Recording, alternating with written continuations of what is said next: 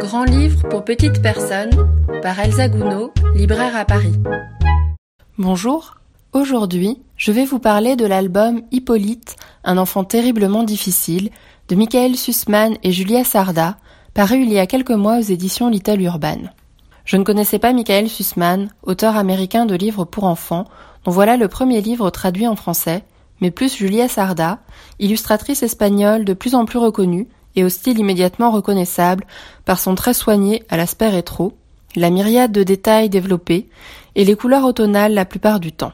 de l'orange au noir en passant par différents bruns, renforçant l'aspect rétro, pouvant tendre au gothique par moments de ses illustrations. Plusieurs des albums qu'elle a illustrés ont été traduits en français, dont le récent Talisman du Loup aux éditions Gallimard Jeunesse, mais également d'autres titres aux éditions La Pastèque notamment.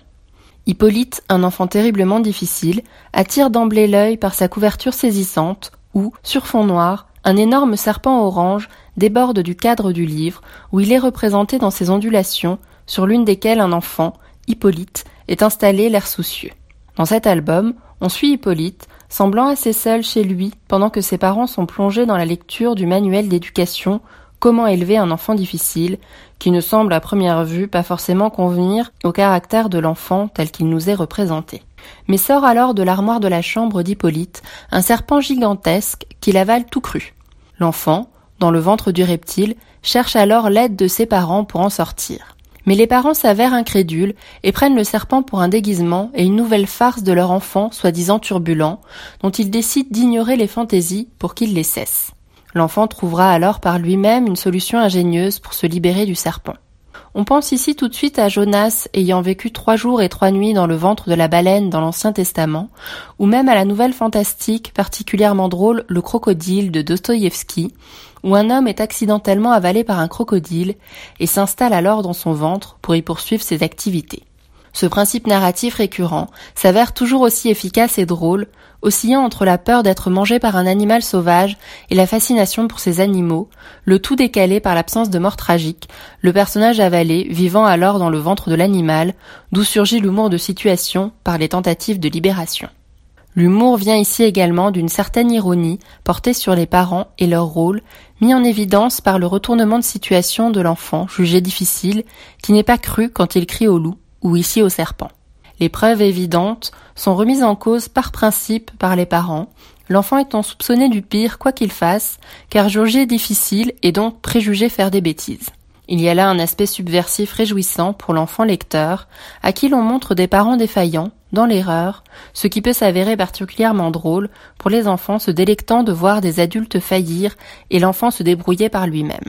Le propos est toutefois plus ambigu et subtil qu'il n'y paraît, mettant en parallèle le besoin d'attention et la solitude de l'enfant qui ne semble à première vue pas bien difficile, et l'aveuglément des parents par leur manuel d'éducation derrière lequel ils se retranchent pour trouver un refuge bien tranquille, jouer cette comédie prévue, jeu entre les mensonges farfelus de l'enfant pour attirer l'attention et une réelle menace. Du terriblement difficile du titre, Hippolyte en devient alors pour le lecteur terriblement attachant. L'utilisation du serpent dans cette histoire montre à quel point ces reptiles sont de parfaits personnages de livres pour enfants,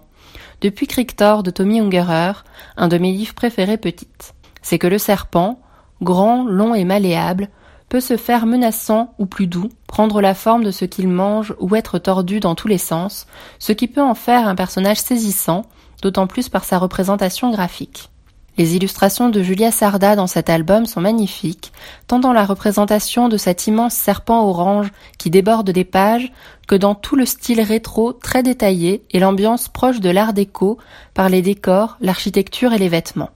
Les détails sont savoureux, minutieux et recherchés par beaucoup d'effets de motifs, d'écailles et les reliefs donnés par les couleurs et les contours fins donnés au visage. Il y a dans ce style graphique une recherche de l'anachronisme et de l'intemporel, on ne peut dater cette histoire dans le temps, et l'on sent une forte inspiration de l'illustration patrimoniale de l'Europe de l'Est.